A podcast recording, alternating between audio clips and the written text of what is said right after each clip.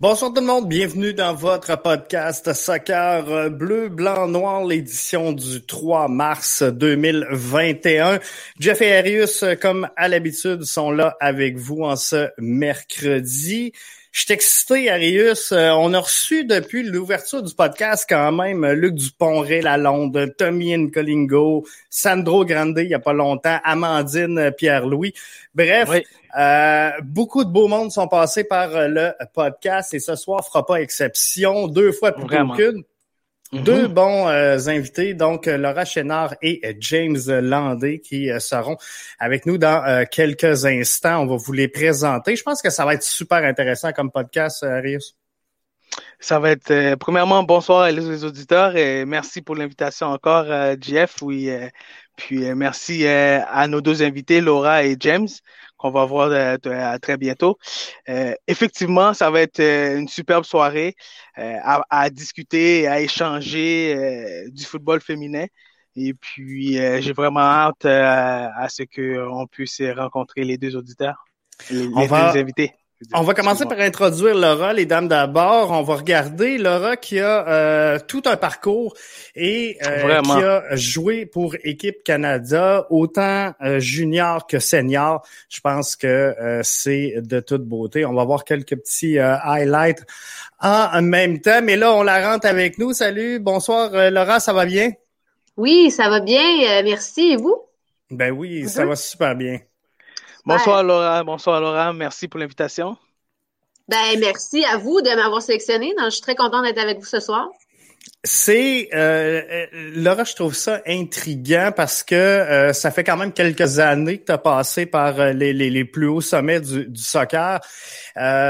J'ai hâte de voir comment une petite fille de, de, de Sainte-Luce se dit Tabarouette, moi je vais ben, faire une carrière de haut niveau dans le monde du soccer à une époque où le soccer n'était pas encore tout à fait à, son summum. Ça continue de croître, mais à, une époque où c'était encore peu découvert. Donc, en soccer féminin, sans dire que c'était encore pire, mais euh, c'est encore un plus beau succès. Là. Oui, ben c'est intéressant de le voir de, de cet angle-là, là, parce qu'en effet, euh, bon, j'ai commencé euh, quand j'avais six ans. Euh, J'entendais pas beaucoup parler de, du soccer féminin. je veux dire, j'écoutais beaucoup la télé, puis les sports avec mon père, puis c'est pas nécessairement le soccer qu'on regardait. mais j'avais vraiment cette ce désir de, de, de compétition puis d'aller de, d'aller plus haut dans un sport. Puis c'est drôle, mon père, il m'avait toujours dit, parce que mon rêve, c'était d'aller aux Olympiques. Puis mon père, il me disait toujours, tu devrais choisir un autre sport peut-être que le soccer. Tu sais, juste pour dire que l'allusion est là, que le soccer, c'était pas très populaire. Mais euh, c'est ça, dès que j'ai commencé, l'âge de 6 ans, euh, j'ai touché un peu à quelques sports, puis c'est vraiment le soccer qui... C'est pas pourquoi j'ai développé la passion là, super rapidement. Euh, jouer euh, avec les pieds, euh, le, style de jeu, la tactique de jeu, ça m'a fasciné rapidement. Donc, j'ai même pas hésité à poursuivre vers le soccer. C'était juste comme le plus beau sport pour moi. Excellent. L'autre invité, Arius? Vas-y, vas-y, vas-y. c'est vraiment, c'était vraiment, c'est vraiment beau à entendre déjà, déjà à, l'entendre dire que son père, euh, elle voulait aller aux, Jeux Olympiques en jouant au soccer, mais son père lui a dit, écoute, tu devrais choisir un autre sport. Mais ça va, on, on, va revenir avec ça. Oui, euh, l'autre invité, Jeff. Donc, James, euh, major, major de l'armée Tabarouette qui est avec nous, James euh, Landé. Ça me fait plaisir de euh, l'accueillir et, je te laisse, Arius, là, nous le présenter en détail. Euh, Jeff, merci encore une fois.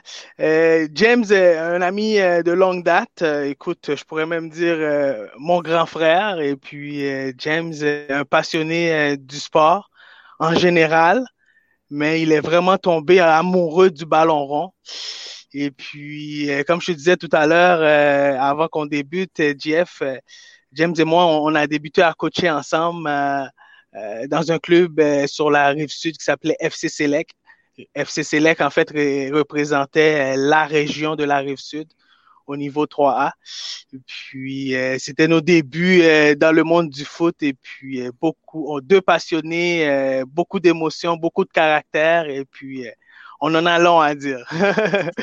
Puis on vous présente James ce soir. Je, je, voulais que les gens connaissent un peu un peu le cheminement à James et puis et ensuite connaître aussi le programme du foot féminin qui, qui, se passe dans dans l'armée. Et puis James va nous donner un peu plus de détails là-dessus. Puis merci James et James. Vas-y Jeff. Parce que moi, je connaissais pas. Ben, bonsoir, James, bienvenue. Je connaissais pas, James, le, le, le CISM. avant que euh, Arius me le présente, on va regarder justement un, petit vidéo parce que ça semble être quand même un sport de euh, haut niveau. Et là, euh, je vais mettre James accessible. Donc, ça semble être un sport quand même de haut niveau qui regroupe énormément de disciplines, dont le soccer à laquelle tu es entraîneur pour l'équipe féminine, mais euh, c'est comparable avec euh, en quantité de sport avec ce qu'on retrouve aux Olympiques? Oui, euh, peut-être pas en nombre d'athlètes, mais en nombre, en, en termes d'envergure, c'est une, une mini-jeu olympique, cette, cette, organisation-là. des activités, il y a plus de 20 compétitions annuelles dans plusieurs continents, plusieurs régions, dans plus de 30 différents sports. Euh, le Canada, ça fait euh, depuis 1985 qu'on qu'on en fait partie. Et puis, lorsque j'ai su qu'il y avait euh, il y avait du soccer qui était dans le season, j'ai décidé de, de lever la main pour devenir entraîneur de foot. Et puis, j'ai été sélectionné en 2019. Et c'est un privilège. Et puis, je suis très content d'avoir cette opportunité. Mais le niveau est extrêmement élevé. j'ai vu ça en 2018. J'ai commencé en 2018 comme assistant entraîneur. Euh, coach Kevin que j'avais perdu la première fois que j'avais j'ai mis mon nom pour la pour le poste. J'ai tombé deuxième. J'ai appris que quand tu cherches une job, t'es deuxième, c'est pas bon. OK? Quelqu'un un des plus qualifiés dans les forces, donc euh, il m'a demandé de l'aider, puis moi j'ai dit oui. Et puis tout de suite après, quelques mois après, on s'est préparé pour euh, ma première compétition. C'était aux États-Unis et puis à El Paso, et puis euh, c'était quelque chose d'incroyable. Le niveau, euh, on est vraiment, je te dire, on est underdog Canada pour différentes raisons. Euh, mais écoute, on est, on, nous autres, on, on, on croit qu'on peut compétitionner. Puis nous autres, comme le Canada, nous autres, on, est capable. C'est comme ça qu'on se voit. Et puis que on, on est capable de, de, de, de, faire des miracles, comme on dit. Mais c'est ça, c'est une compétition qui, euh, qui, est extrêmement relevée euh, au niveau du foot. Euh, pourquoi? J'ai des joueuses qui ont joué un petit peu récréatif. J'ai quelques joueuses au niveau, au niveau universitaire. J'ai une joueuse, je pense, du CNHP du Québec, Amélie Nadeau, pour ne pas la nommer. Et puis, euh, et puis c'est à peu près tout. Et c'est qui ma compétition? La France. La moitié de l'équipe est, est du, de Division 1 en France. L'autre moitié de l'équipe est de Division 2. Euh, la gardienne ah de l'équipe en 2018, c'était la gardienne de l'équipe nationale euh, de la France en 2015 qui était au Canada. OK? Donc, euh, l'équipe du Brésil, c'est une équipe pro, littéralement. Et, et à part l'équipe du, des États-Unis, qui est un peu comme la nôtre, un peu, disons, des militaires, des vrais, qui ont un job avant tout, les, les, autres les autres joueuses sont des joueuses de niveau mondial. Et il y a plusieurs joueuses de niveau euh, de l'équipe nationale qui fait partie de leur de leur euh, de leur effectif. Donc quand le match commence, t'as Nathalie qui joue contre euh, une joueuse qui joue dans les Olympiques ou encore au niveau des coupes du monde. et Nathalie a joué du 2A. donc c'est difficile. C'est difficile. C'est ça, c'est ça. Jeff, James James, euh, juste pour euh, un peu euh, continuer un peu dans le même sens, puis après on va continuer aussi avec Laura. Jeff, je voulais aussi parler aux auditeurs, faire comprendre aux auditeurs quels sont ce soir les sujets qu'on va vraiment aborder par rapport au foot féminin. Et puis, malgré la croissance significative du football féminin à tous les niveaux au cours des dernières années, euh, GF, euh, on en a déjà parlé euh, dans nos derniers podcasts. Je crois qu'il reste encore beaucoup à faire. Qu'est-ce que tu en penses? Oui, oui, c'est, définitif. Je pense que euh, avec la PLSQ qui prend place tranquillement pas vite, euh, c'est quelque chose qui euh, s'en vient, qui va aider à faire rayonner. il y a peut-être un gap, par exemple, et je pense qu'on n'est pas assez reconnaissant envers pas nécessairement la presse, mais la visibilité qu'on offre à ce sport-là, la, la, la possibilité qu'on démontre aux jeunes filles qui veulent progresser. Je pense qu'il y a encore un mm-hmm. grand bout de chemin à faire à ce niveau-là. Ouais, c'est vraiment, vraiment, vraiment. Puis Laura, euh, tu disais tout à l'heure, dès l'âge de 6 ans, euh, petite fille de Sainte-Luce, euh, JF l'a mentionné. qu'est-ce qui t'avait, qu'est-ce qui t'a motivé depuis l'âge de 6 ans à, à, vouloir atteindre un certain niveau avec le ballon? Ben, c'est sûr que c'est ça. Ça a commencé vraiment. j'ai commencé à jouer, puis j'ai vraiment tout de suite connecté avec le sport. Là. Euh, puis je pense que ça vient beaucoup avec l'attitude euh, dès le jeune âge de vouloir percer. Euh, moi, je regardais justement les Olympiques avec mon père. Je regardais beaucoup mhm. l'athlétisme, puis j'en ai fait aussi jusqu'à l'âge de 14 ans environ. Donc, j'avais vraiment, ça me fascinait là, que, que, les gens puissent se pousser, puis arriver à performer au niveau mondial. Je sais pas, ça me fascinait. Puis, c'est ça, j'ai juste, ça a été naturel chez moi de juste me dire, je veux aller le plus loin possible en soccer. Euh, juste quand j'arrivais sur le terrain, j'aimais tellement ça. Euh, c'était vraiment une passion chez moi. Fait que euh, c'est ça. J'ai commencé à jouer à Sainte-Luce. ensuite, je suis partie à Rimouski. Là, je me suis fait approcher par Québec. Donc, tu sais, c'est à peu près, pour vous donner une idée, c'est trois heures de route environ. Oui. Québec, excuse-moi, Laura, tu, jouais où? Phoenix ou? non, je jouais avec le Dynamo. OK. Donc, Donc j'ai joué 2A avec euh, Fury Rimouski. Oui. Euh, puis j'ai joué avec le Dynamo, j'avais environ 13-14 ans. Puis euh, après, ben c'est ça, je m'étais fait voir avant ça par Valmy Wallet aux Jeux du Québec, parce que j'ai fait les Jeux du Québec, dans le fond, avec l'équipe de l'Est du Québec à l'âge de 10 ans. Donc, mhm. j'étais quand même surclassée, là. Euh, mais, euh, à l'âge de 10 ans, vraiment. Et puis, euh, pour que les auditeurs comprennent un peu, parce que beaucoup de gens maintenant aujourd'hui, Laura, pourquoi, je m'excuse si, si, j'interviens là. Non, non, vas-y. beaucoup de beaucoup de gens aujourd'hui comprennent c'est quoi les Jeux du Québec, puis savent à quel âge que les Jeux du Québec, surtout au niveau du soccer, les jeunes peuvent y participer. Mais la réalité ici, dans la région de l'Est du Québec, effectivement, une fille comme Laura Chénard, qui avait les capacités euh, peut-être physiques, techniques, je sais pas comment tu étais grande quand tu avais 10 ans, Laura, mais quand tu avais 10 ans, mais, mais fait en sorte que euh, le manque de joueuses, euh, le manque de profondeur, pas assez de bassin de joueuses, a fait en sorte que toi, tu avais les capacités. oui, c'est sûr. Oui, c'est ça. C'est sûr que c'est sûr que ça m'a avantagé dans le sens que j'étais pas à Laval ou qu'il y a un bassin de joueuses énorme. Mais euh, c'est ça, puis Valmy avait tout de suite remarqué, c'est ça, c'est sûr que c'est plus facile aussi de se faire remarquer qu'il y a moins de joueuses, puis nous, c'est ça, on était troisième division. Euh, mais j'ai vraiment été aidée par Valmy, justement, qui a vraiment aidé mon cas à vouloir m'amener, euh, dans le fond, sport-études à Montréal mais Laura, ça aurait pu être, Laura, ça aurait pu être le même cas aussi, là, même si tu étais à Laval. Mais je voulais juste faire comprendre, je voulais juste faire comprendre aux, auditeurs que, euh, que il se peut que ça arrive, mais ça arrive plus souvent que possible dans notre région, c'est ça. Oui, oui, oui, ben oui, euh, c'est bien précisé, mais merci de, oui, merci de dire. Mais euh, donc c'est ça, je me suis fait voir par Valmy, puis par mm-hmm. la suite, ben c'est ça, faut dire aussi que quelqu'un dans l'Est du Québec, il y a beaucoup plus de sacrifices à faire. Euh, moi, je passe beaucoup de routes d'un pour me rendre à Québec déjà pour jouer l'été, donc avec les Dynamos. Euh, mm-hmm. Puis ensuite, pour jouer plus haut niveau, ben là, euh, dans, dans ce temps-là, le CNHP n'existait pas encore. Donc, il y mm-hmm. avait des entraînements ensemble la semaine, donc le mercredi. Puis le vendredi, samedi, dimanche, ben là, on jouait des matchs.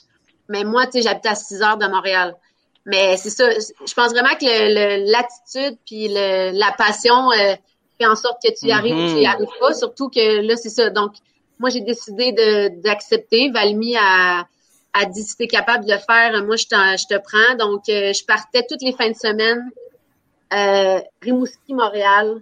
Donc, toutes les fins de semaine, j'ai fait ça pendant quasi un an là, pour pouvoir m'impliquer puis vraiment entrer dans le bassin de joueuses les meilleures au Québec.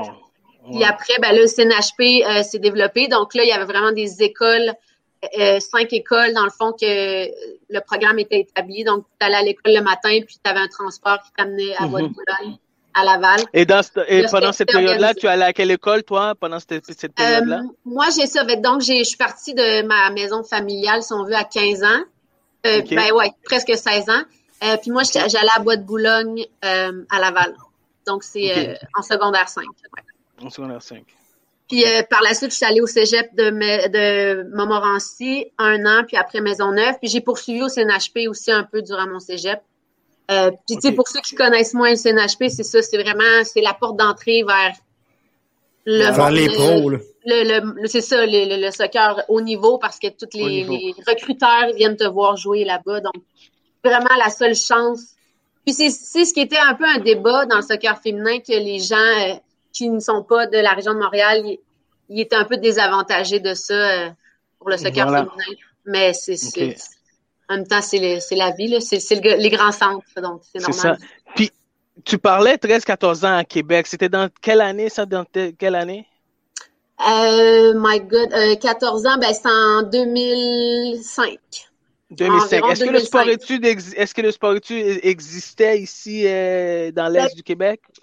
Euh, non, c'est ça aussi, les programmes. non, il n'y avait pas de sport études euh, soccer nécessairement. Ben, moi, au secondaire, je jouais dans une ligue intérieur, mais... Intérieur, OK, futsal. Puis il y a ça aussi, c'est un autre aspect qu'on n'avait pas les, terrains d'aujourd'hui, euh, les dômes et tout.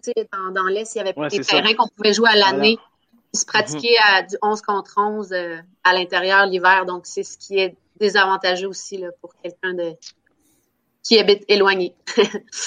donc, mais ça s'améliore, c'est rendu beaucoup mieux. À Rivière-du-Loup, d'ailleurs, il y a un beau centre euh, intérieur. Donc, voilà. Super, super, super. Euh, euh, Laura, joueuse par excellence RSEQ, jou euh, Ligue Elite. Ouais. tu as. Explique-moi une fille qui arrive de Sainte-Luce. Puis là, tu nous as expliqué un peu ton cheminement. et, et, et, et, je suis sûr que tu n'as pas eu le même temps de pratique que certaines filles ont eu à Montréal, encadrement qu'ils ont eu à Montréal.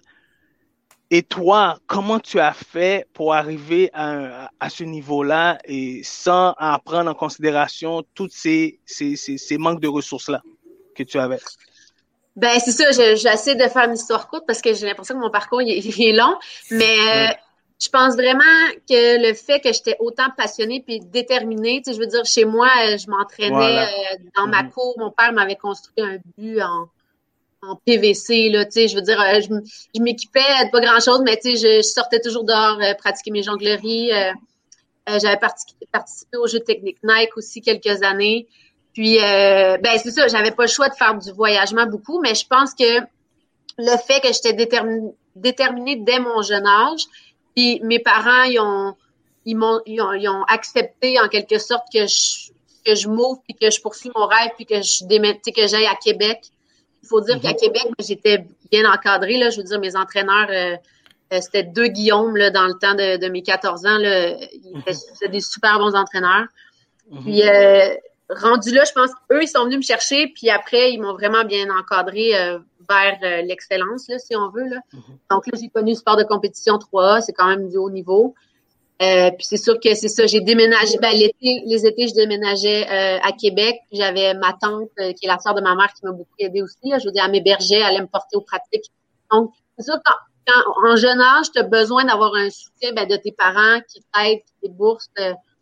nous, on est cinq enfants, donc je suis la plus jeune. Je pense qu'il y avait plus de lassitude aussi par rapport à ça. Mais euh, j'avais beaucoup de détermination. Je m'entraînais, tu sais, euh, durant le, mon cégep. Je vais faire une sortie, mais partie Saint-Luce, Rimouski, Québec. Euh, puis après, sport études, NHP vers 15 ans. Ensuite, ben là, j'ai été pris pour les équipes nationales, pour l'équipe U17. mais là, j'ai été retranchée. J'ai pas fait l'équipe. Donc, j'avais un peu perdu une motivation parce que c'est quand même une déception. Mais ben j'ai été appelée pour euh, remplacer dans un championnat canadien avec euh, les Dynamos de Québec. Je suis finalement allée, puis c'est là que je me suis fait sélectionner par Carolina, euh, la coach des U20 du Canada dans ce temps-là. Carolina Morat, c'est ça? Pardon? Ouais, Morachi. Morachi, c'est ça. Morachi, ouais, l'italienne. Donc, là, ça m'a vraiment redonné espoir. Puis là, ben c'est ça, j'ai participé à la CONCACAF. Puis, tu sais, je veux dire, ce qui est spécial avec le Canada, c'est qu'on s'entraîne pas toute l'année comme les pays euh, latins ou, ou en France. Tu sais, je veux dire, euh, l'hiver, il faut toujours partir pour jouer euh, en équipe, puis c'est moins cher, supposément, aller dans les autres pays, puis aller jouer contre d'autres nations que s'entraîner dans un petit bassin au Canada. Donc, moi, je revenais, puis tu sais, j'allais à l'école, mais je m'entraînais trois fois par jour. Tu sais, je veux dire, j'allais à l'école, je revenais, j'allais faire des sprints dans la rue à côté de chez nous. Euh, il faut vraiment que tu sois discipliné. Discipliné. Ouais, discipliné à travailler fort. Puis même si tu n'as pas d'équipe avec qui pratiquer, euh, faut que tu le fasses par toi-même parce que sinon, tu... rendu à cette étape-là, le, niveau il est trop fort. Tu, sais, tu peux pas, euh, peux pas, pas être en forme. Donc, c'est ça. La discipline, c'est vraiment important. C'est ça qui m'a amené à ce niveau-là, je crois. Ouais. Et, et, et, Jeff, puis James, tu peux intervenir aussi euh, dans ce que je vais, je vais amener comme, comme, comme point. Et euh, les particularités qu'elle a amenées dans, dans, dans, dans, son développement euh, qui fait que aujourd'hui, je sais pas si on peut apprendre ça à, aux jeunes d'aujourd'hui, cette détermination-là. Euh, euh, parce que vas-y Jeff, je vais... Ben, j'allais dire c'est un bagage qui demeure à, à, l'extérieur du sport. Je pense que c'est une expérience de vie qui euh, force un peu, mm-hmm. qui, forge, je devrais plutôt dire, le, caractère et la personnalité d'une personne.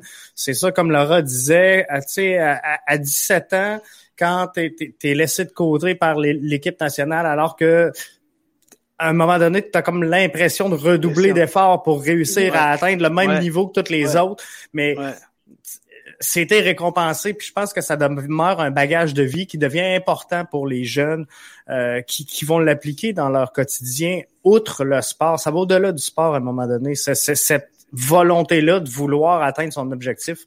Je pense que ça marque la personnalité. Ton opinion là-dessus, coach, coach James?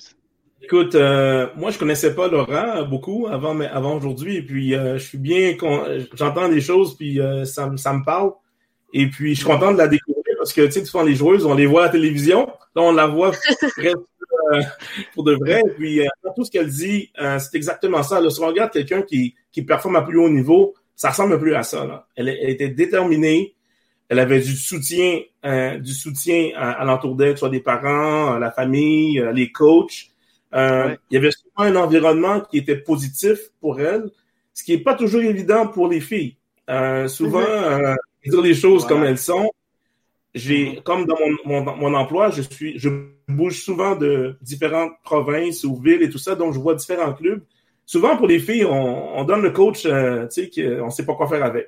Tu sais, on donne pas tous les meilleurs coachs, les, les ressources sont pas toujours là. Tu sais, maintenant, ça a changé beaucoup, c'est mieux qu'avant. Mais tu sais, euh, je crois que peut-être qu'elle a eu euh, du soutien, euh, c'était positif. Ils ont sûrement essayé d'avoir tu as eu du fun sûrement pendant un cycle du fun et tout ça. Ben, c'est tous des éléments que, qui fait que quelqu'un va persévérer. Et puis, tu as eu du soutien, quelqu'un a dit, ben, elle est bonne, elle, regarde, elle est rendue aux équipes du Québec. Euh, puis, c'est sûr que avoir été retranché à U17, ça, ça fait mal. Mais quand quelqu'un est déterminé, quand c'est en toi, euh, tu vas finir par réussir. Puis euh, souvent, on perce comme ça. Les gens qui sont déterminés finissent toujours par percer. Euh, mais c'est pas facile. Mais et, coach, pour, vas-y, vas-y, vas-y, vas-y, vas-y, oui. J'allais juste dire que c'est, c'est vraiment une belle réponse, puis je trouve que tu as vraiment mis le doigt dessus, puis l'attitude aussi, tu sais, je veux dire, oui, c'était toujours positif autour de moi, euh, mais je veux dire, c'est ça, j'ai connu des joueuses là, qui étaient tellement talentueuses, comme vraiment meilleures mhm. que moi techniquement. Mhm. Puis tu sais, tu dis, même si j'ai eu une déception, j'ai persévéré, mais c'est ça, il faut aussi que tu aies une attitude. Puis en tant qu'entraîneur, il y a ça aussi. Euh, tu sais, faut pas non plus être selfish sur le terrain. Il faut vraiment que tu gardes une mentalité d'équipe. C'est ça, j'ai connu des joueuses qui étaient tellement bonnes techniquement, mais qui avaient un esprit un petit peu plus euh, solitaire et euh, un ego peut-être plus élevé. Donc, en tant qu'entraîneur, c'est bien d'encadrer aussi les, les, les, jeunes femmes par rapport à l'attitude. Puis, euh, j'avais un autre point. ouais, c'est ça, le plaisir. Ça, j'ai trouvé ça le fun que tu amènes ça parce que quand tu plus de plaisir, puis quand les parents ou les coachs te poussent, puis ça, ça, ça, mènera jamais nulle part non plus. Tu prends des joueurs qui se sont fait casser par leurs parents ou leur entraîneur qui les poussent. Euh, mhm. Ça non plus, ça peut pas marcher. Donc, c'est vrai que j'ai toujours eu un environnement de plaisir parce que j'adorais jouer au soccer. Donc, moi, d'aller une pratique, c'était pas, euh, c'était pas, pas devoir. C'était juste comme j'avais mhm. hâte d'aller sur le terrain. Ça. Puis, équipe, quand j'ai terminé ma carrière, si on veut, canadienne, euh, j'avais comme arrêté d'avoir le plaisir de jouer. Puis on, rendu une tâche là, puis tu sais, j'avais, je pleurais des fois, j'étais comme non, faut que j'aille m'entraîner. Fait que là, j'ai juste arrêté. Puis. Puis on, on est en quelle année à ce moment-là, Laura? Là, c'était juste avant de rentrer à l'université, donc c'était 2000, 2011. Euh, OK. 2011, euh, Mais tu sais, c'est sûr que je me considérais pas comme la meilleure joueuse non plus dans l'équipe senior, mais tu sais, j'étais une nouvelle. Euh, j'étais une des plus jeunes, donc j'arrivais avec l'équipe senior, j'avais fait des tournois, c'était des expériences inoubliables, c'était comme les plus beaux moments de ma carrière. Mais tu sais, c'est sûr qu'il y a un noyau, tu sais, c'est anglophone aussi. Moi, je, je me débrouillais bien en anglais pour comprendre, mais n'y a pas la, la, fusion de comme être à l'aise, faire des blagues avec ses amis. Tu sais, j'avais pas cette cohésion-là avec les joueuses, même si c'était tous euh, super gentils. Puis, euh, euh puis j'allais à l'université, j'avais le goût de faire la fête, puis euh, voir d'autres choses. La discipline était plus dure, fait que voilà, j'avais perdu le plaisir un peu. Parce que j'allais justement, parce que le fait que tu parlais de, de t'avais plus le goût, le plaisir et tout, puis j'allais justement poser la question parce que moi j'ai eu la j'ai eu la possibilité de vivre un peu euh, euh, un parcours comme toi. Puis, est-ce que le fait d'avoir été très discipliné pendant très longtemps à un jeune âge, euh, et puis euh, euh, beaucoup de pression qu'on se met sur soi-même en tant qu'athlète aussi, parce qu'on veut atteindre un certain niveau, puis on se donne des objectifs. Est-ce qu'apparaît à un moment donné, un moment dans ta vie, l'environnement que tu avais avant, euh, quand c'était le temps de Carolina Morat, Morachi et quand c'est le quand ensuite je pense que tu as eu je pense ensuite tu as eu le as eu le début de John Edman. Ouais, le tout début. Le tout début de John Edman. Est-ce que ça ça a eu un impact là-dessus? Euh, peut-être que oui, plus j'y pense parce que c'est sûr qu'avec Carolina c'était vraiment euh, strict justement euh, le pourcentage de gras, le, fitness, c'était comme un autre level. Euh, il faisait faire des tests, il fallait avoir un pourcentage de gras, sinon si tu excédais, je pense, 17% mais tu sais, chez les femmes, c'est beaucoup plus élevé que chez les hommes. Fait que 17% c'est quand même pas tant que ça. Mais chez les hommes, ça peut être genre 9. Mais uh-huh, donc, uh-huh. si tu dépassais ça, tu étais dans le fat group. Mm-hmm. Puis là, après les entraînements, il fallait que tu fasses plus de cardio que les autres. Fait que c'est vrai qu'il y avait un degré de discipline avec Carolina qui était extrême, là, selon moi. mais qui était plus extrême. Ouais. Donc, mais je pense que si j'avais encore eu le plaisir, puis j'aurais passé par-dessus. Je pense pas que c'est ça qui a fait en sorte que j'arrête. Euh, mhm. C'était plus, euh, tu sais, mon âge qui arrivait à l'université. Euh, j'avais aussi des options d'aller aux États-Unis avec un full scholarship ou de rester au Québec. Puis, je pense que c'est ça, tu as, raison en disant que, tu sais, j'avais toujours, euh, je m'entraînais trois fois par jour, j'avais tout, fait ça toute ma vie. Là, j'avais comme le goût d'équilibrer un peu plus ma vie avec d'autres choses. Vie. Voilà. Puis, euh, ben, c'est ça. Puis, c'est sûr que si j'avais été une top star dans l'équipe canadienne, puis j'avais, mais je sentais que j'avais des croûtes à manger, là. Tu sais, je veux dire, mm-hmm j'avais j'allais devoir travailler encore plus fort puis j'étais déjà un petit peu comme épuisée de m'entraîner autant. Fait que je pense que c'est ça qui a fait la cassure. Je, je suis content qu'on a qu'on qu'on qu'on qu'on aborde ce sujet-là Laura et JF parce qu'on a un coach expert avec nous en plus une licence A. Euh, James euh, euh, euh, euh l'équilibre comment elle est importante James au niveau de de de de, de l'athlète? Est-ce que tu peux nous donner un peu ton point de vue là-dessus James? C'est extrêmement difficile à faire à ce niveau-là parce que ce que ça prend comme sacrifice, même au niveau de sa vie personnelle et des autres intérêts, quand tu es rendu à ce niveau-là, tu fais que ça. Et, et, à un moment donné, ça devient extrêmement difficile et il faut que vraiment dans ta tête que à, tout, à tout moment, tu te dis c'est vraiment ça que tu veux faire. Et quand il y a un doute qui s'installe, là, ça, ça, ça, part en, en vrai un peu. Euh, Là, présentement, on fait, dans mon groupe à moi, on, on plane beaucoup sur le mental. Alors, à chaque mois, j'ai des, j'ai des zooms virtuels, on parle de, d'un sujet. Et puis, euh, on fait du yoga, qui est important, de l'esprit, et le corps, essayer de lier. Et, tout ça, c'est tout un tout. Mais c'est vraiment difficile. Moi, j'ai une de mes joueuses, elle se levait à 5 heures du matin, elle allait s'entraîner. Après, elle a trois enfants en passant. Après ça, elle arrivait à la maison, euh, déjeuner, les enfants à l'école et tout. Elle allait travailler. Après ça, en revenant le soir, à 9-10 heures, elle prenait une gardienne. Elle allait s'entraîner jusqu'à 10h30, 11h le soir. Et puis après ça, elle revenait se coucher. Et après ça, elle repartait. Je veux dire, OK, c'est pas toutes les joueuses de l'équipe qui faisaient ça. Mais je veux dire, chacune des joueuses euh, à ce niveau-là ont le propre sacrifice et, l'équilibre. Euh, c'est pas facile, c'est un, c'est quasiment quotidien.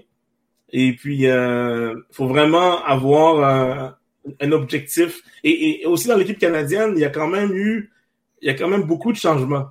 Tu sais, puis les changements, ça, surtout au niveau du, foot féminin, les filles aiment ça, euh, être en confiance, se, faire mettre en confiance, avoir une bonne relation. En parlant, de, en parlant de particularités, exactement, quelles sont les particularités du foot féminin, justement? Tu amènes un bon point là, James, vas-y. Le, groupe, le groupe est important. Alors, même ouais. euh, qu'on fait une, une décision euh, par rapport à une joueuse, je sais que le, tout le groupe regarde pourquoi que je fais le, la décision et si c'est une décision qui est injuste par rapport à ce que j'ai déjà dit, même si c'est perçu, même si c'est pas injuste, c'est important que ça risque de pas passer. Euh, le, le, vestiaire de, du foot de, de filles, c'est difficile à perdre parce que les filles te font confiance et elles donnent beaucoup de chance. Mais quand tu perds un vestiaire, un vestiaire de filles, c'est fini. C'est la mort. C'est fini. Ils sont beaucoup plus solidaires que, que, ouais, que les garçons. Solidaires, euh, tout le monde s'entraide. Euh, Il y a aussi plusieurs dynamiques euh, que j'ai appris avec le temps. faut dire, Arius, comme tu me connais, j'ai dans mon parcours, euh, j'ai fait beaucoup, beaucoup avec les gars. dans tous les sports que j'ai fait, euh, mon parcours, j'étais militaire. Donc, quand j'ai commencé à entraîner, j'étais avec toi, j'ai beaucoup, j'ai beaucoup appris. Puis les filles, en fait, m'ont beaucoup appris aussi comme, comme personne. Je pense que les filles m'ont ben appris des choses aussi je suis un meilleur père aujourd'hui parce que j'ai coaché les filles avant d'avoir ma fille. Sinon, ça aurait été Mais... Comment ça se... Les filles m'ont aidé là-dedans. Ben, j'espère. Mais, mais comment ça se passe le recrutement des filles? Est-ce que c'est toujours à l'interne, dans le fond? C'est les filles qui s'offrent ou ça. se peut, par exemple, qu'après le podcast, tu, demandes à Laura si elle veut s'en aller au com à l'armée pour, pour l'amener dans ton équipe? Je note. Il prend des notes. Il prend des notes. Son nom est déjà dans la liste. Je fais un appel. Son uniforme est prêt. Parfait. Mais euh, c'est ça, le, la difficulté, nous, il faut être dans les forces. Et puis, une des façons que les filles font, elles rentrent dans la réserve. Donc, dans la réserve, T'as pas besoin de déménager, t'as pas besoin d'aller ailleurs et tout. Euh, c'est à temps partiel. Donc, certaines de mes joueuses, je pense presque le tiers, dans la moitié, sont dans la réserve. Et puis comme ça, elles peuvent cheminer et puis euh, avoir euh, l'équilibre est plus facile pour eux, pour elles, d'être euh, de, de, dans ce programme. Pour les filles, la régulière, c'est un peu plus difficile parce que dans la régulière, on bouge tout le temps. Euh, il y a beaucoup de changements majeur dans nos vies, ça devient difficile en plus de l'entraînement et tout. Euh, mais la façon que je recrute nos joueuses, c'est que faut savoir, à part à cause de la pandémie, à chaque année, il y a des, euh, il y a des régionales dans, partout dans les forces, partout dans le pays. Et puis moi, je me promène et puis je prends, je prends des notes et je rencontre les filles après les matchs pour dire, je crois que euh, tu as du potentiel, et puis après ça, on y a un processus de, de, de sélection, qui s'engage. Maintenant, euh, il y a aussi une compétition nationale, euh, nationale qui se fait à Borden, en Ontario, à chaque année. Et c'est là que les meilleures joueuses, les meilleures équipes se rencontrent. Et puis, c'est là que je vais, je vais aussi faire du scout pour choisir les prochaines joueuses. Mais c'est, c'est pas facile parce que le bassin des filles est extrêmement petit par rapport au bassin des, des gars. Et puis le bassin des, des, filles capables de jouer à ce niveau-là est encore, encore plus petit.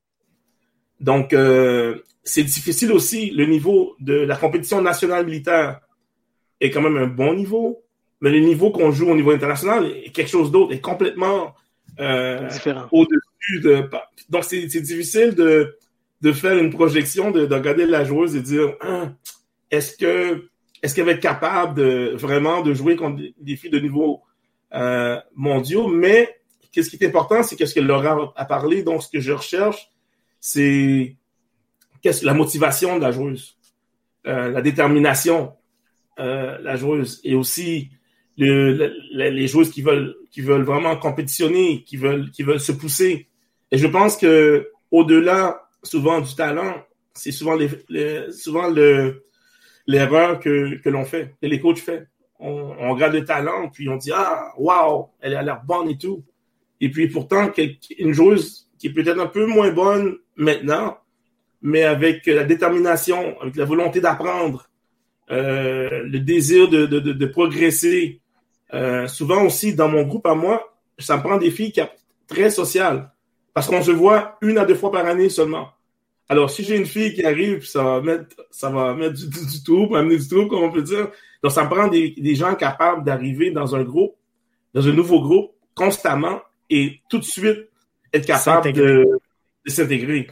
Donc, euh, non, il y a, y a, beaucoup.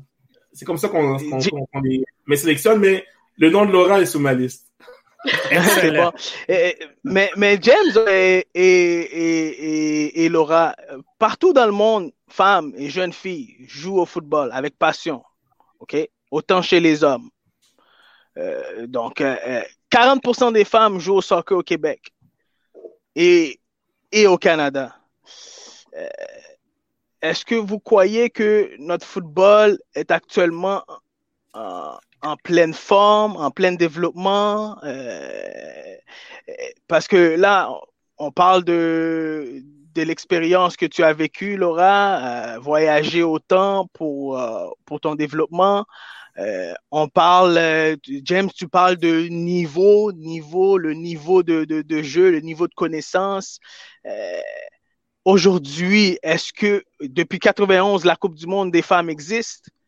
Est-ce que le football féminin a fait un pas vers l'avant ou a fait un pas vers l'arrière, selon vous? Je laisse aller James en premier. Merci, Laurent.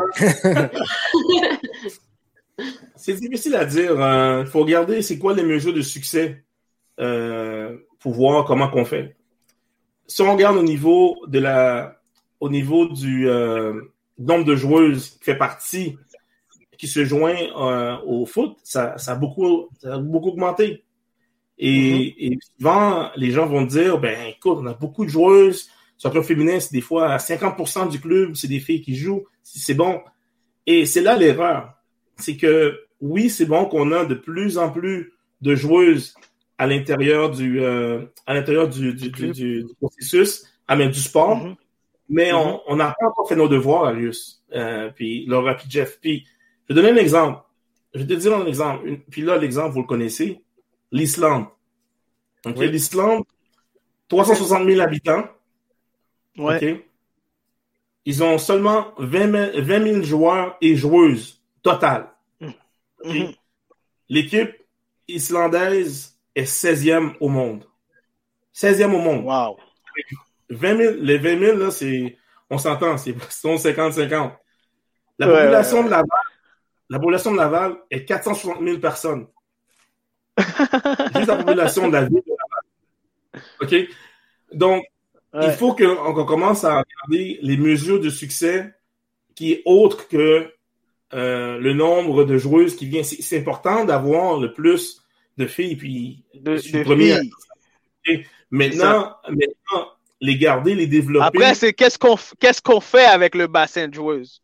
Exactement. Donc, euh, c'est les, les coachs, avoir des coachs qualifiés qui s'occupent euh, des filles, premièrement. Deuxièmement, avoir des coachs capables d'avoir, de créer l'atmosphère que la fille va être à l'aise aussi.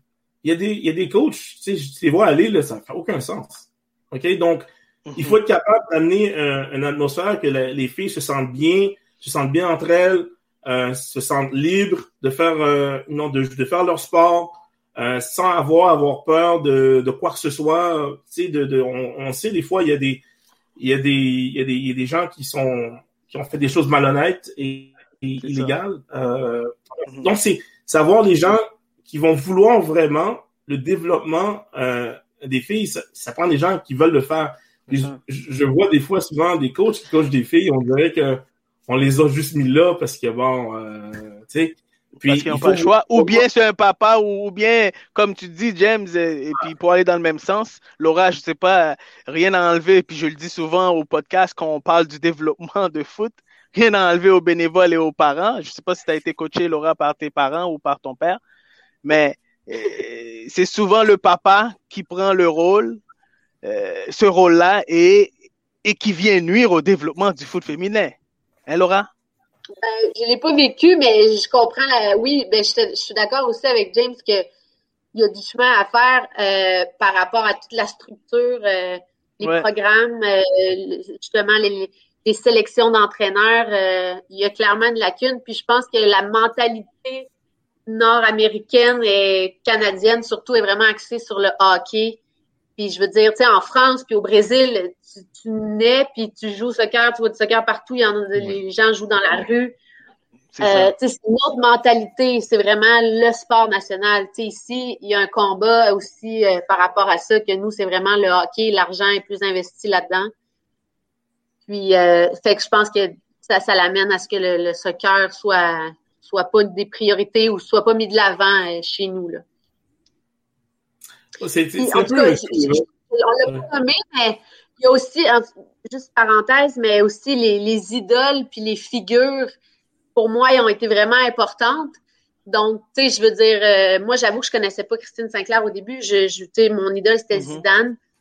Mais c'est bien aussi d'avoir des figures euh, dans la société. Puis on, on, a le goût de, de, ressembler, on a le goût de suivre, puis on voit que c'est réalisable. Tu sais, on parle pas vraiment de je savais pas c'était quoi une Coupe du Monde avant euh, longtemps, là, quand j'étais jeune. Je veux dire, il n'y a pas cette éducation-là de d'idole, puis euh, c'est ça. C'est moins dans notre euh, société canadienne d'avoir le soccer focus, puis on regarde le, le, hockey à télé, puis le football pas mal plus ici, je pense, qu'en Europe. Fait que Laura, pour revenir à ma, fait que Laura, pour revenir à ma question, toi, qu'est-ce que tu en penses? Est-ce que le, le, le, foot féminin a avancé ou euh, parce qu'on a vu dernièrement euh, l'équipe canadienne a joué, puis euh, on avait de la misère à voir les matchs live à la télé. Et donc, est-ce que. Ouais, est-ce que, c'est sûr que. Oui, vas-y, excuse. Non, vas-y. oui, c'est sûr que c'est vrai que justement, on va pas ouvrir euh, RDS puis voir le soccer féminin. Là. Ça, ça c'est une problématique, je crois. Euh, mm-hmm. Mais je crois quand même que ça a évolué. Euh, tu sais, je veux dire, l'équipe canadienne de soccer euh, féminine, elle a vraiment monté dans le, dans le palmarès. Puis, voilà. bon, c'est nouveau, mais il y a les réseaux sociaux. Moi, je les suis sur Instagram. Tu sais, peut-être, c'est sûr qu'on pourrait en parler vraiment plus, mais c'est sûr que les gars sont mis de l'avant bien plus aussi que les femmes. Là. Euh, puis, euh, je veux dire, aux États-Unis, au moins, il y a une ligue pro. Euh, en France aussi, tu sais, au Canada, euh, c'est ça. C'est pas encore assez développé, selon moi. Puis, on n'en voit pas assez. Ça, c'est sûr que ça, ça reste. Il y a beaucoup de chemin à faire, mais je crois quand même que ça s'est amélioré depuis quelques années, quand même, selon moi. Et, et les, selon... les, jeunes joueurs de mon entourage, ils en entendent parler quand même. Puis selon toi, Laura, pour si on veut que ça continue de progresser, là, ça passe-tu justement par des modèles? Tu parlais tantôt de, Christine Sinclair. E, est-ce que ça passe par là ou ça passe par euh, un, un investissement massif qui va donner du rayonnement? Mais moi, j'ai l'impression que je, je vais le ramener aux garçons, là, mais c'est un, c'est un peu la, la, même chose. Là. Je pense que les gens commencent à crocher sur des Jonathan David, sur des Alfonso Davies. Fait que je pense que plus il va y avoir de succès comme ça individuel à l'international, plus on va rayonner. Mais c'est sûr que euh, aussi si l'équipe Canada devait gagner la Coupe du Monde 2026, je, je pense qu'on donne un air d'aller au sport. Mais sinon, c'est de voir des modèles s'établir, je pense. C'est ça. Ben, je sais pas si James voulait euh, commenter, mais je sais pas. Ben, en fait, euh, je rejoins un peu Laura dans le sens que de dire ça s'est amélioré. Euh, ça s'est amélioré. Je crois que la PLSQ féminine, s'il y a quand même un pas euh, dans la bonne direction, j'ai assisté à quelques à quelques joutes euh, il, y a, il y a deux ans, je crois. Et puis, j'ai aimé ça. Pourquoi? Parce que les filles, ben, c'est de la rive sud, bon, je viens de la rive sud. Euh, les filles, ben, ils ont fait une activité, ils ont, ils ont invité toutes les joueuses euh, du, des différents clubs de la région. Euh, C'était une fête. Et je pense que c'est comme ça. Et puis ces filles-là qui jouaient ce match-là à ce moment-là étaient un peu, les, pas les idoles, mais quand même les, des exemples pour les autres joueuses. Je pense que c'est dans cette euh, dynamique euh, tranquillement qu'on va aussi mousser le sport, en tout cas au Québec. Euh, mais on, on a fait du chemin. Mais un, on a aussi, ici au Canada, on a, on a plusieurs défis. On ne doit pas les prendre pour des excuses, mais on a des, des défis quand même assez grands comme euh, la largeur du pays. Moi, j'ai des joueuses de l'est à l'ouest du pays. J'ai une ou deux joueuses par province. Euh, c'est ça. La France, les France, les Françaises ou les, les Belges, deux heures, toute l'équipe est là. C'est ça, c'est pas loin, exactement. Puis pour rebondir sur ce que Arius disait tantôt, je, prends un commentaire via Facebook de euh, Peter Thierry Eustache qui dit quand on préfère mettre une émission de pêche au lieu d'une finale de la Coupe de foot, ça n'en dit beaucoup. en passant, j'ai rien contre la pêche, mais, mais c'est ça exactement. Fait que c'est des choix sur, le rayonnement qu'il va faire. Puis sais, c'est un peu pareil. Puis même si on le ramène aux garçons, encore une fois, euh, on a le, le, ben, Feu l'Impact de Montréal qui a un contrat de diffusion avec TVA. Mais si, le Canadien doit être devant un gros match, c'est sûr qu'on le relaye à TVA Sport 2 ou euh, fait tu sais, tant et aussi longtemps que les médias de masse voudront pas faire de ce sport-là une priorité, ça va être difficile pour le rayonnement. Ça va être très difficile, je crois. Puis surtout quand on a vu depuis 2000, euh, à la Coupe du Monde de 2015, euh, le Canada, il y a eu quand même un très beau succès, la Coupe du Monde qui a été faite au Canada de 2015 féminin. Donc après, après cet événement, moi je me suis dit oui, il y a eu un avancement. Euh, J'ai posé la question tout à l'heure, puis moi maintenant je vais rajouter mon opinion. Je crois que oui, il y a eu un avancement. Euh, Est-ce qu'il y a eu un développement à travers le pays? Non. Euh, mais certaines provinces ont fait des avancements, je crois que oui. Et il y a d'autres provinces qui ont encore beaucoup de croûtes à manger avant d'arriver à un certain niveau. Euh, et puis, on le voit même dans nos petites régions. Hein, on va juste rester dans notre région à nous, dans l'Est du Québec. Laura peut en témoigner. Puis, JF, tu as été coach. Tu fais, as été, tu fais partie d'un club de la région. Fait qu'on peut en témoigner. Donc, euh, il reste que euh, je pense que le football féminin actuellement, oui, est en pleine forme, mais il y a aussi un besoin changement, un changement radical qui doit être fait au niveau du système pour qu'on puisse en parler un peu plus. Euh, puis pour que les gens savent beaucoup plus, ben moi, c'est quelques années que j'ai connu Laura Chénard. Ben, ça aurait été le fun de connaître Laura Chénard un peu plus tôt que ça même si le vient de l'Est de Montréal. Comprenez-vous ce que je veux dire? Donc, c'est un peu, euh, c'est un peu ce sens-là. Puis pour les jeunes joueuses qui arrivent ici, euh, et qui, qui participent, qui jouent, euh, qui fait partie d'un sport. Puis si on veut les faire connaître, comme tu dis, JF, ce sport-là à travers des modèles, puisque pour l'instant, ben, au niveau mondial, on va avoir un peu difficulté, on a un peu de difficulté à arriver à ce point-là pour dire que aujourd'hui, est-ce que le Canada peut gagner la Coupe du Monde? On est proche, on n'est pas loin. Les filles surtout. Les gars, on est très loin. Je pense que John Edman a fait un excellent travail. Si coach James euh, est d'accord avec moi là-dessus. Puis il, a, il avait installé un beau programme. Puis on en a parlé quand Amandine, lui, est venue dans le podcast. on n'était pas loin des équipes de l'équipe des États-Unis mm-hmm. pendant quelques années. Et est-ce que maintenant, quelques, ces dernières années nous a rattrapé avec le changement?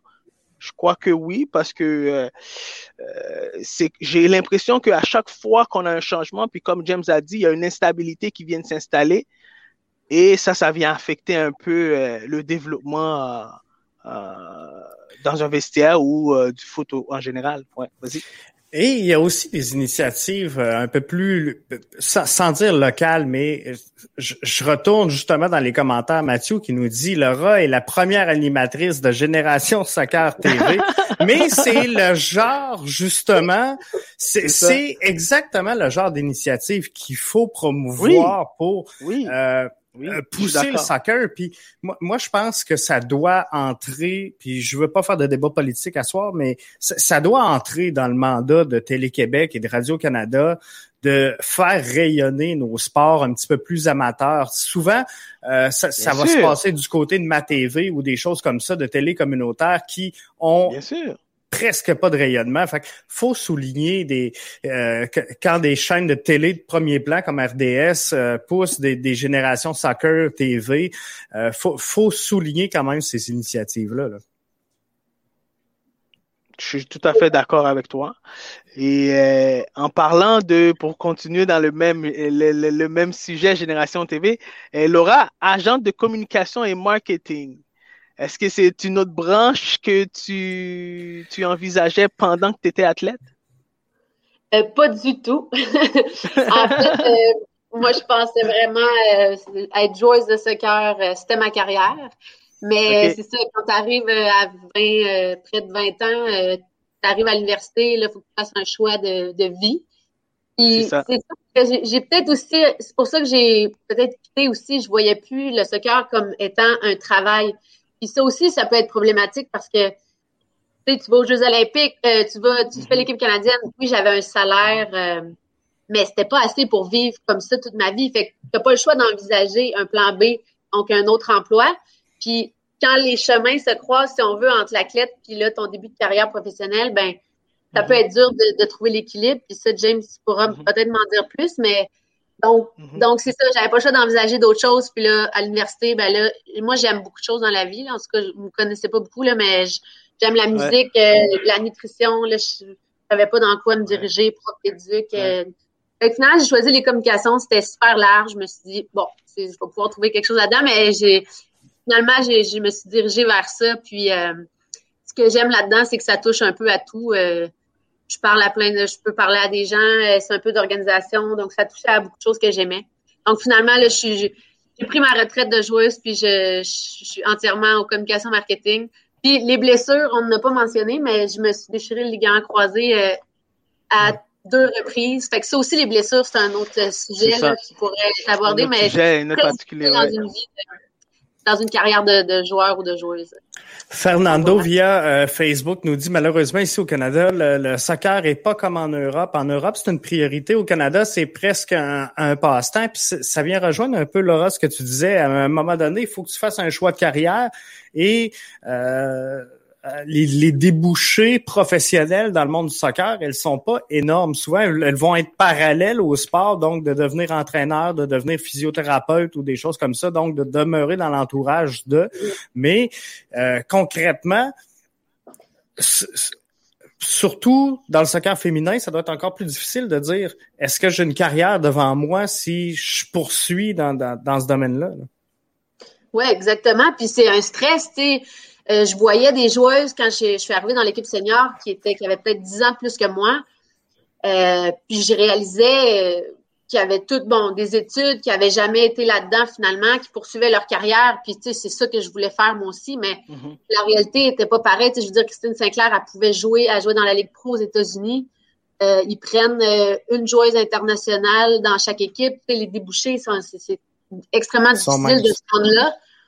Donc, en tant qu'une joueuse qui n'était pas la star, qui était comme qui avait moins d'avenue, euh, je pouvais pas revenir rester au Québec Puis, euh, tu sais, j'avais pas d'argent qui rentrait en tant que joueuse professionnelle ici. Donc, t'as comme pas le choix de te trouver d'autres choses. C'est ça la réalité. Ouais. Puis c'est ça qui est plate. C'est ça, en Europe, euh, tu peux jouer à l'année dans une équipe. Je sais pas, les salaires, c'est sûr que les salaires féminins, ça doit pas être paramineux non plus.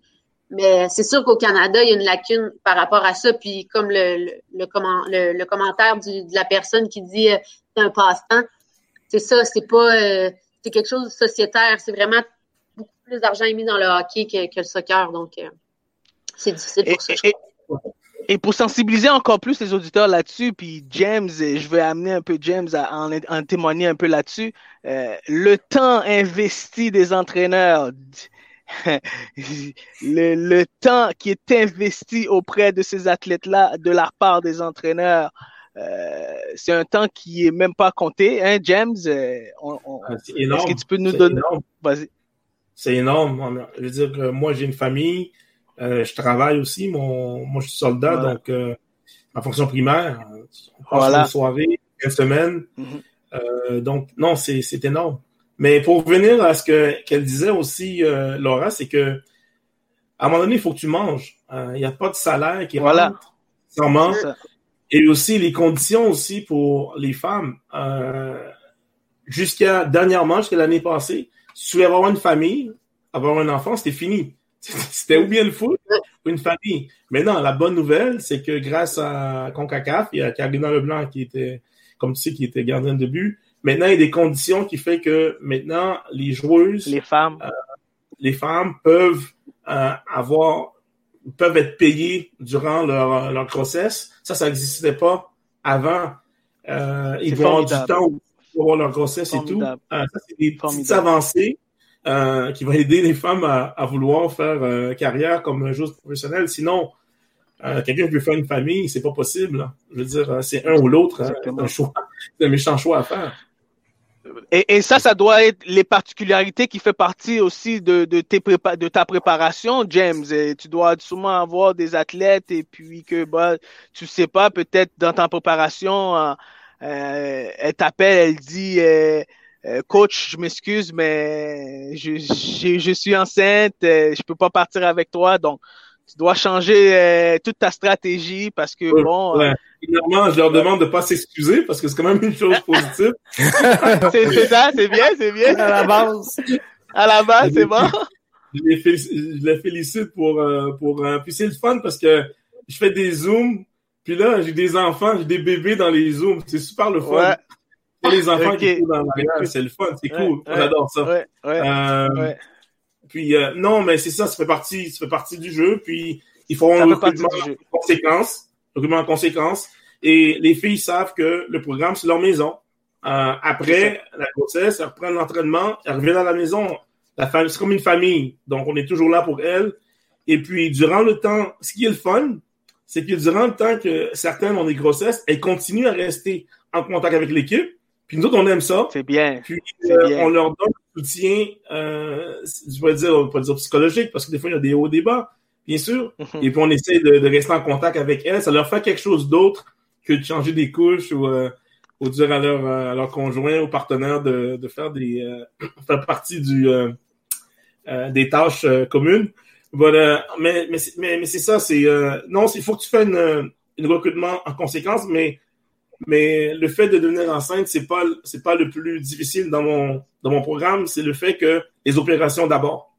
Alors, okay. tu peux entraîner un gros et puis on puis là on part bientôt pour la compétition, puis euh, un commandant t'appelle puis dit elle part pas. Tu peux pas, c'est ça.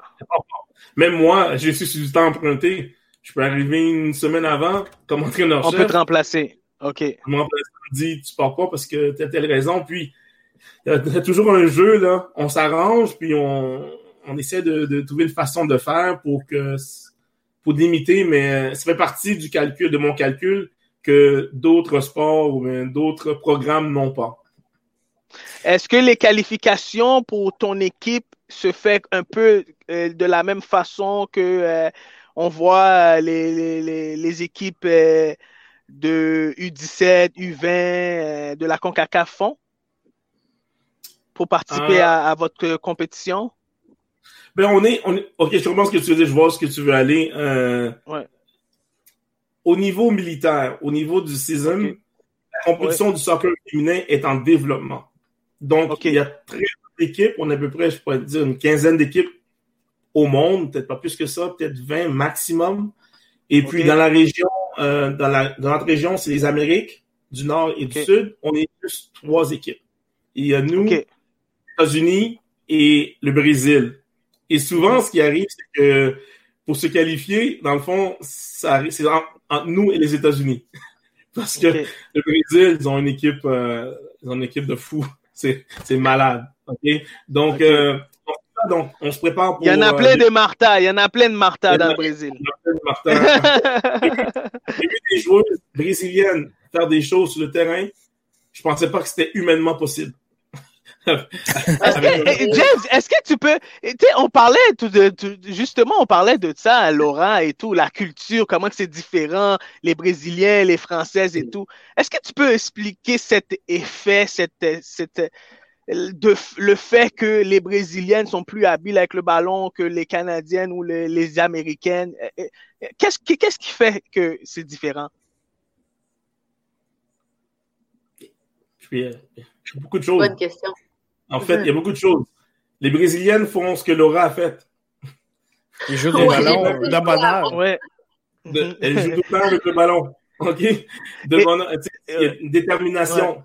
Euh, souvent aussi, le sport, dans ces pays-là, le sport, c'est le c'est la façon de s'en sortir de la pauvreté.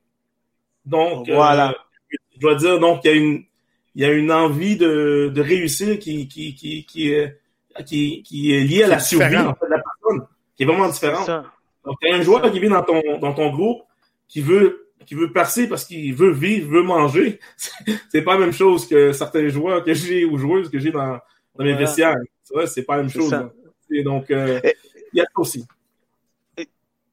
Et, et GF, euh, on en parle souvent, il n'y a pas de secret, GF. Plus que tu touches ton ballon, plus que tu vas être habile. C'est vraiment ça. Hein? Je, viens d'acheter à mon garçon là, une ceinture, que son ballon reste après lui. Il, joue à longueur de journée. Là, C'est ça.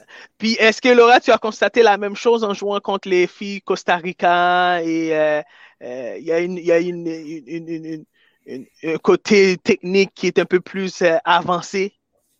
Eh oui, c'est définitivement, c'est vraiment pas le même style de jeu qu'on soit au Brésil ou aux États-Unis. Là, c'est complètement différent. Et en fait, mhm. mon, mon, plus beau souvenir de carrière, c'était justement contre le Brésil.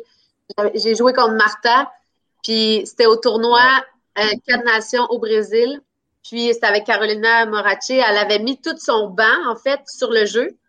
Parce qu'on était sûr d'aller en finale. Donc, moi, j'étais sur le banc. Fait que j'avais joué partant toute la game cette, cette journée-là. Ouais. Puis c'était tellement fou, là. Je veux dire, on n'est pas sorti de notre zone, en fait. on est sorti mais ça a fini 0-0, mais Martha, ça, incroyable. Elle avait le ballon dans le pied, elle avait le temps d'arrêter le ballon. Là, elle faisait ça, toute la foule criait. Puis là, elle partait, là, puis elle, faisait des dribbles incroyables. C'était juste fou comme match, mais c'est ça, c'est tellement pas le même style. Je veux dire, ils sont tellement plus techniques. Euh, justement, comme tu disais, dans ces pays-là, c'est comme wow. un rêve de sortir de la pauvreté.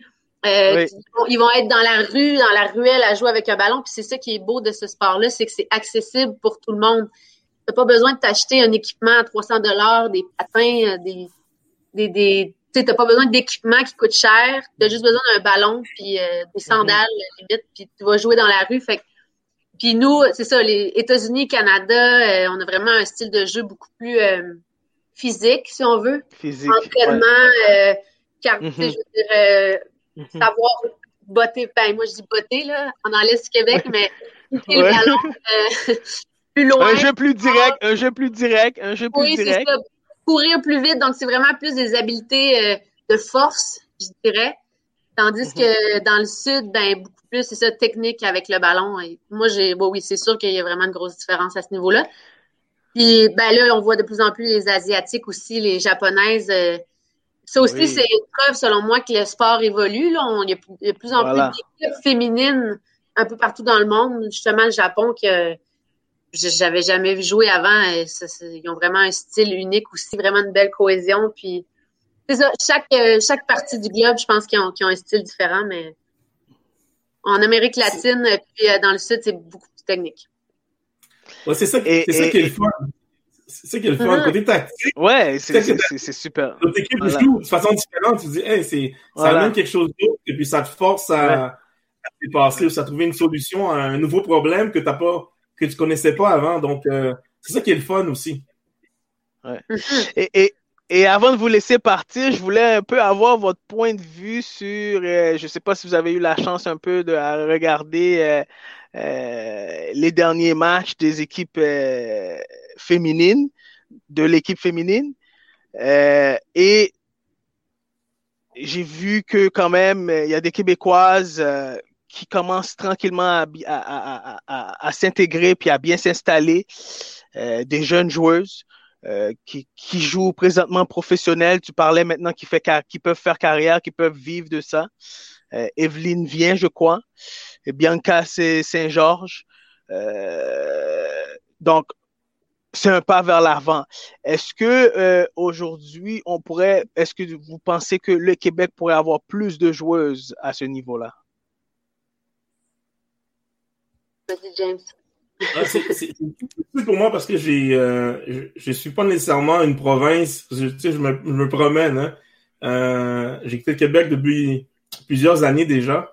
Euh, ce que je veux dire, ce que je peux te parler, si tu veux, c'est ce que j'ai vu sur le terrain et euh, qu'est-ce que je crois que euh, comment quel est l'état de notre, de notre, de notre équipe? Et qu'est-ce que je pense que Tokyo va nous va, pouvoir nous donner comme opportunité?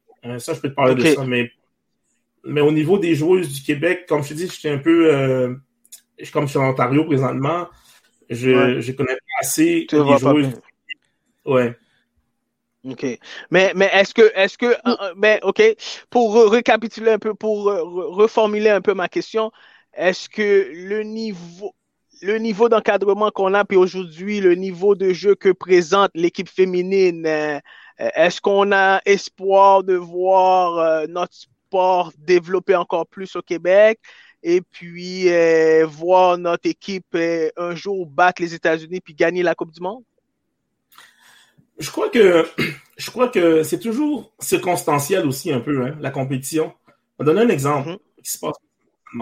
On vient d'avoir un nouvel entraîneur, coach Bev, qui, qui, a déjà été coach sous euh, John Ludman, qui connaît le programme en passant le programme Rex de développement des c'est elle, elle fait partie de ça, elle fait partie des gens qui l'ont développé ce programme-là. Au Québec, on l'appelle CNHP, c'est le même, c'est le même truc. Mais on utilise le même thème aussi, mais tu amènes un bon point, mais on utilise le, même thème aussi, Rex. OK. Et puis là, maintenant, l'équipe canadienne fait partie, est dans une transition. Il y a beaucoup de jeunes. Il y a aussi beaucoup de joueuses un peu plus, je veux dire, âgées, pour trouver le mot euh, correct. âgées. Et puis, et c'est toujours difficile pour un, pour un programme. Il faut que tu amènes des jeunes continuellement. Et ça implique que mettre des joueuses en dehors du programme. Et le et coach Bev, elle était nommée au mois de novembre. Puis là, elle a tous ces jeunes-là. Et de sur quoi, elle a, elle a, une, compétition, elle a une compétition bientôt, dans, dans quelques mois. Il faut qu'elle fasse une, des décisions difficiles parce que pour la compétition hein, olympique, c'est une 18 positions. C'est 18 postes. Mm-hmm. OK? Donc, les places sont chères. Mais par contre, les États-Unis ont le même problème. Si tu regardes la moyenne d'âge américaine, elle est extrêmement élevée. Donc, donc Vladko, qui est un, quand même un nouveau entraîneur, mais de, fait un peu plus longtemps, lui, ça fait au moins un an, il a le même problème que Coach Bev. Mais je crois que dans la compétition des, Olympiques, il va vouloir bien faire parce que un nouveau entraîneur, il va vouloir mettre ses joueuses euh, de premier plan qui sont plus vieilles. Et je peux te dire, dans ma compétition, c'est la même chose quand un match arrive à 48 heures, là, au deuxième match, là, et que la joueuse va jouer encore complètement le deuxième match, au troisième match, c'est si c'est pas une joueuse qui est, qui est jeune, et c'est là que l'âge vient prendre le dessus. Vient, vient prendre le dessus. Eh bien, oui, vient prendre le dessus. Et Parce que, j'ai l'impression, j'ai toujours l'impression, pourquoi j'ai posé la question, puis peut-être Laura peut me, me, me, me, me, me corriger là-dessus euh, dans son expérience avec l'équipe nationale. J'ai l'impression qu'on manque toujours de profondeur pour arriver à, à, à compétitionner avec les, les, les tops. Euh, tu comprends un peu ce que je veux dire, JF? Oui. On a un gros 11. On a un gros 11, mais on n'a pas de banc. C'est ça. Oui, mais moi, je trouve ça intéressant ce que James a amené en termes de trouver l'équilibre avec les, les, anciennes joueuses puis les nouvelles joueuses. Les nouvelles joueuses, oui. Tu as, vraiment raison là-dessus parce que justement, avec Carolina, c'est sûr que moi, je, avant, j'avais eu, je me souviens même plus de son nom, mais c'était un coach allemand qui est assez euh, strict, merci, aussi. Mais là, j'arrive avec Carolina, puis j'ai l'impression qu'elle elle a voulu justement amener beaucoup de nouveaux, là, tu sais, comme aller chercher des, des jeunes. Euh, on était huit du Québec euh, à cette CONCACAF-là. C'était énorme. puis, puis ça, c'est un, un, des autres problèmes aussi que je trouve dans le développement du foot au, au Canada. Souvent, on veut amener des coachs de l'extérieur, mais qui ne connaissent pas notre culture, qui ne connaissent pas vraiment euh, le pouls du développement de, du foot amateur au Canada ou au Québec. Puis ben je oui, trouve que ça aussi, ça vient, ça vient un peu nuire, nuire le, dans le développement. Exactement, la réalité, mais c'est ça. Donc, de, le, comme tu disais, James, la circonstance, c'est vraiment important parce que si, bon, changer d'entraîneur, c'est long, là, c'est comme former mm-hmm.